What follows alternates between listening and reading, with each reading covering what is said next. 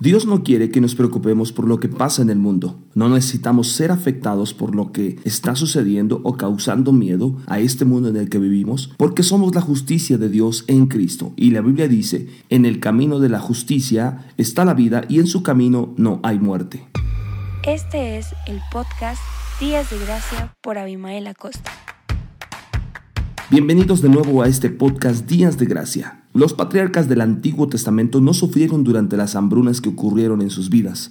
Abraham permaneció muy rico en ganado, plata y oro. Isaac cosechó cien veces en la tierra que sembró. José, con toda su familia, fue rico en Egipto. No se salvaron del sufrimiento, prosperaron en exceso. Incluso si nuestra nación o el mundo entra en recesión, no necesitamos sufrir Mientras mantengamos nuestros ojos en Jesús, nuestra justicia prosperaremos. Esto resultó cierto para una mujer de la iglesia cuyo jefe le dijo a todos que esperaran un recorte salarial sustancial durante una recesión económica. Pero mientras sus colegas recibieron recortes salariales, ella recibió un incremento sustancial. Como la justicia de Dios en Cristo, ella vio provisión en tiempo de escasez. En medio de las noticias temerosas como ataques de grupos delictivos, pestilencias, mortales y calamidades naturales, Dios dice, en el camino de la justicia está la vida y en su camino no hay muerte. De hecho, protegió a un pueblo costero entero en el sur de la India durante el tsunami asiático en el 2004. Un pastor que vivía en esa ciudad costera estaba orando una mañana cuando se sintió impulsado por el Espíritu